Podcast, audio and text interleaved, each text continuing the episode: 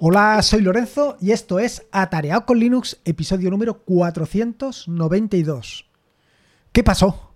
¿Se me llenó el disco y no puedo trabajar? ¿Estoy a tope?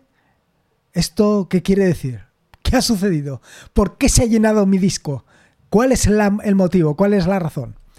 Bueno, eh, esto es una dramatización de una realidad. No es que me sucediera a mí, pero podría haberme sucedido perfectamente, pero es algo que le sucedió a uno de los miembros del grupo de Telegram de Atareado con Linux. Entonces estuvimos investigando a ver qué era lo que había sucedido y por qué se había llenado. Que se llene un disco es algo que puede suceder, es algo que dependiendo de las herramientas que estés utilizando, pues es fácil que se llene. Y son varias las causas. Además, no solamente es esto, también dependerá del uso que le estés mm, dando a ese equipo. Eh, si es un servidor, si es uh, un equipo personal. Dependiendo de cada cosa, puede estar sucediendo determinadas cosas. Por ejemplo, en el caso de un servidor, lo que puede suceder, que no es nada descabellado, es que eh, los logs, los, donde se van registrando todas las cosas que vas haciendo, lleguen a ocupar una partición completa. Con lo cual, dependiendo de dónde esté, puede ser que eh, una determinada aplicación, por no poder escribir directamente en el log, se bloquee. Y esto es realmente preocupante. Es cierto que existen herramientas y existen mecanismos para evitar que, por ejemplo, los logs llenen una partición, como puede ser algo tan sencillo como el rotado de logs. Pero no siempre vienen configurados por defecto los rotados de logs y no siempre una aplicación está escribiendo como para llenar una partición. Son cosas que en ocasiones sucede. Por un mal funcionamiento, por, por la razón que sea, en un momento determinado esto puede suceder. Con lo cual, no es descabellado que suceda. Esto en el caso de, por ejemplo, un servidor. En el caso de, uno, de un equipo personal, en el, en el caso de tu ordenador, ¿Cómo se puede llenar una partición? Bueno, pues aquí intervienen eh, varios factores o varias aplicaciones. Voy a empezar primero por las aplicaciones de escritorio.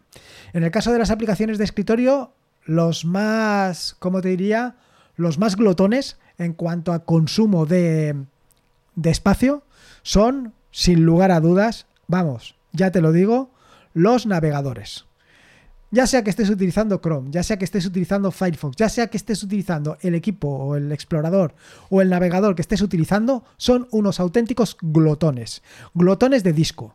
Y no me refiero, y no solamente, evidentemente que eso ya lo sabes, consumen eh, RAM en exceso, que eso, como bien sabes, lo habrás visto por activa y por pasiva. También es que se nos va un poco de la mano el tema de las pestañas.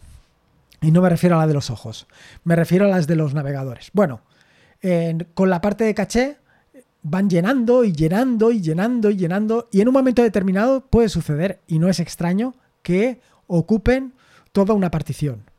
Y claro, si ocupan toda una partición, pues ya te puedes imaginar que esto es problemático. ¿Qué más cosas pueden llenar tu equipo? Bueno, pues ahora vienen los las nueva, la nueva paquetería.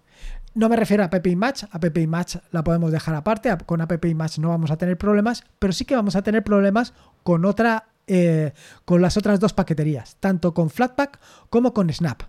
Porque si bien teóricamente, eh, tanto en Flatpak como en Snap, viene todas las herramientas, todas las dependencias que necesitan, en muchas ocasiones, en muchas ocasiones, y yo te diría que en casi todas, lo que sucede es que además de eh, todas las dependencias que necesita, suelen bajarse otra serie de paquetes adicionales que permiten funcionar en tu equipo. Por ejemplo, si estamos hablando de NOM, puede ser que te esté bajando la versión 44, la versión 43, la versión 42, para que funcione perfectamente en tu equipo. Es así. Esto es así. Con lo cual, una aplicación que esté desarrollada en una determinada versión, lo que puede bajarse es la paquetería adicional. ¿Qué es lo que sucede cuando desinstalas esa aplicación? Pues cuando desinstalas esa aplicación simplemente se desinstala ese paquete. Pero el otro paquete, el paquete que era necesario para que funcionara perfectamente tu equipo, se queda allí. Y esto va creciendo y creciendo y creciendo hasta que llega un día que... ¡Zas! No hay espacio. Y luego me queda la otro o el otro glotón por excelencia. Y este es común tanto a servidores como a equipos de escritorio. Y son los contenedores. Ya sea que estés utilizando Podman, ya sea que estés utilizando Docker, da lo mismo.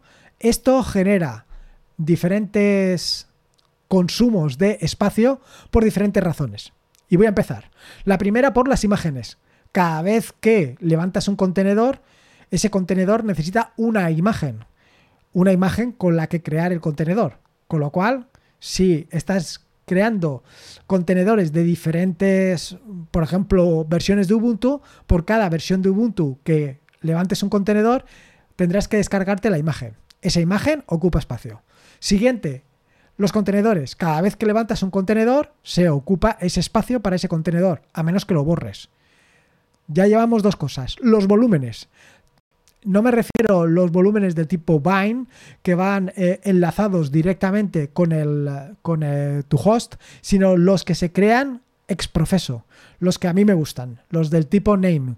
Bueno, pues estos también crean espacio. Las redes, esto es poco, pero también se crean. Al final, como ves, todo esto va creando un gran volumen. Y si no te das cuenta, en un momento determinado, puedes echar una mirada y decir, qué raro, ¿cómo puede ser? Si prácticamente tengo tres contenedores levantados y me faltan 40 gigas de disco duro. Bueno, pues esas 40 eh, gigas de disco duro que te faltan se los ha consumido Podman, Docker, bueno, realmente las imágenes, los contenedores de Podman y Docker, todo. Y se lo han llevado a la cazuela. Así que estas son un poco las razones por las que te puede desaparecer. En este sentido, bueno, pues lo que hay que hacer es de vez en cuando monitorizar cuál es el estado en el que se encuentra. Yo lo que hago de vez en cuando, por ejemplo, en el caso de Docker, es un Docker System Prum menos menos all y lo borro todo. Ya está, problema resuelto. Pero como ya bien sabes, esto puede tener unos problemas importantes, así que no es cuestión baladí. Hay que tener mucho cuidado con qué hacer. Dicho esto, ¿Qué podemos hacer para evitar que eh, se nos llenen los file system, que se nos llenen las particiones? Bueno, para evitar esto lo que deberíamos de hacer fundamental es tener las particiones separadas. Por ejemplo, para el home tener una partición, para root tener otra partición, incluso es más, para barlog tener otra partición y para aquellas, eh, ¿cómo te digo yo? Para aquellas partes que son eh, importantes para ti, tienen que tener su partición. Porque de esta manera vas a evitar que el llenado de una partición, de otra partición, afecte al llenado de esta partición. Esto es importante y es importante tenerlo en cuenta para evitar problemas. Soy consciente de que el espacio en disco cada vez es mayor, más barato, etcétera, etcétera. Y bien sabes aquel dicho de, no me recuerdo qué famoso, que dijo, 25 megas de RAM, eso no se llena en la vida. Y mira, fíjate si se llena en la vida. Eh, llevamos o vamos ya hablando de teras y somos capaces de llenarlo. Con lo cual, bueno, pues eh, que tengas tres teras no quiere decir que lo llenes. Porque, entre otras cosas, el ser humano, como bien sabes, y ya te he contado en más de una ocasión, es un aficionado a la basura digital. Somos padecemos del síndrome de Diógenes digital. Somos acaparadores por, eh, por defecto, por excelencia.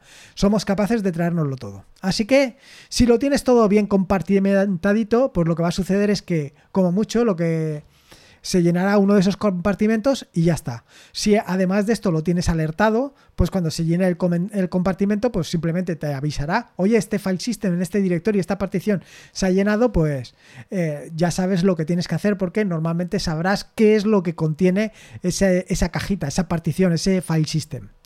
Bueno, dicho esto, ahora que ya sabes qué cosas pueden llenar tu disco duro, tus particiones, cómo puedes intentar eh, disminuir ese problema. Por supuesto que además de tenerlo en particiones, eh, tienes otras opciones, como por ejemplo en el tema de los logs, eh, reducir, reducir no, tener una política de rotado de logs. Y así sucesivamente. Hay determinadas cuestiones que puedes tener controladas. Por ejemplo, en el caso de Docker, yo lo que hago habitualmente es que cuando levanto un contenedor Docker, lo que lo levanto es ya directamente con menos menos RM, de forma que cuando se para el contenedor se borra. Y así me evito tener, mm, bueno, pues tener esos problemillas. Son pequeños, pequeñas ideas que te pueden venir bien para resolverlo. Pero aún así, ¿qué hacer cuando se ha llenado un, em, un file system, cuando se ha llenado un disco? ¿Qué haces? ¿Cómo, ¿Cómo proceder? Bueno, lo primero y fundamental, dos herramientas. Solamente necesitas dos herramientas. Bueno, probablemente necesites más, pero en el momento en que ya descubras quién qué, dónde está el problema. La primera de, de las herramientas es DH, que nos permite, DH no, DF, te he dicho DH porque es DF menos H para sacarlo con una notación que puedas entender. ¿Vale? DF lo que nos va a decir es un listado con todas las particiones que tienes para identificar qué partición es la que está llena. Primera operación. Una vez ya tengas identificado qué es lo que está lleno, lo que tienes que hacerte es meterte en esa partición y ir navegando en la misma hasta encontrar exactamente qué es lo que ha sucedido. Yo para esto utilizo DU-CSH asterisco. Con esto, poco a poco voy navegando en ese directorio en el directorio o en el file system donde se ha producido ese llenado y voy navegando poco a poco hasta que encuentro exactamente quién es el que ha realizado o quién, en qué directorio eh, se ha producido ese llenado.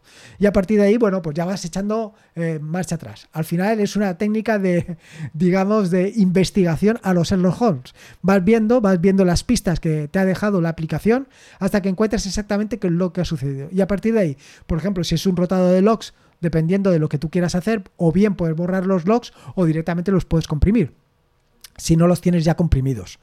Eh, si es una, por ejemplo, un DAM de alguna aplicación que se ha quedado tupi, pues lo que tienes, lo, que puedes hacer es eh, guardarlo en otro sitio o borrarlo. En fin, todo va a depender un poco de qué operaciones. Pero lo importante es estas dos herramientas, tenerlas bien controladas para saber exactamente qué es lo que tienes que hacer para encontrar dónde está el problema y a partir de ahí empezar el borrado. Si no has conseguido eh, hacer una limpieza, si, bueno, si no lo tienes todo controlado, si no lo tienes todo en file system separados, lo que te puede suceder es que el, ordenador llega a, a colapsar, llega a que no pueda funcionar. Entonces, este tipo de cosas hay que tenerlas bien monitorizadas. Si tienes una, ¿cómo se llama? Si tienes un equipo, un escritorio de tipo Tiling Window Manager, una solución bastante interesante es tener en la barra de estado monitorizado cuál es la ocupación. Siempre y cuando, quiero decir que si, es, eh, si estás al 1% de no te sé decir, de 6 teras, pues tampoco tiene mucho sentido tenerlo monitorizado. Pero cuando te vas acercando a valores que son preocupantes, pues sí que deberías de tenerlo monitorizado. Yo en concreto prefiero tenerlo siempre monitorizado porque nunca sabes lo que va a suceder. Así que las cosas, eh, cuanto más monitorizadas, cuanta más información tengamos, mucho mejor. Y esto es un poco lo que quería contarte en base a lo que haya sucedido, en base a lo que han contado en el grupo de tarea con Linux de Telegram, pues te cuento esto para que tengas un poco eh, unas ideas de qué hacer antes, durante y después. E intentar pues que esto de el llenado de file system, el llenado de particiones, pues no represente un problema para ti. Y nada más, esto es todo lo que quería contarte. Espero que te haya gustado este nuevo episodio del podcast y sobre todo espero que si en algún momento tienes algún problema, pues le puedas dar solución con alguna de las de las bueno, de lo que te acabo de contar. Recordarte que este es un podcast de la fantástica y maravillosa red de podcast de sospechosos habituales, donde puedes encontrar fantásticos y maravillosos podcasts. Puedes suscribirte a la red de podcast de sospechosos habituales en fitpress.me barra sospechosos habituales. Y por último, y como te digo siempre, recordarte que la vida son dos días y uno ya ha pasado. Así que disfruta como si no hubiera mañana. Y si puede ser con Linux. Y sobre todo evitando que se te llenen las particiones, mejor que mejor. Un saludo y nos escuchamos el próximo lunes. Hasta luego.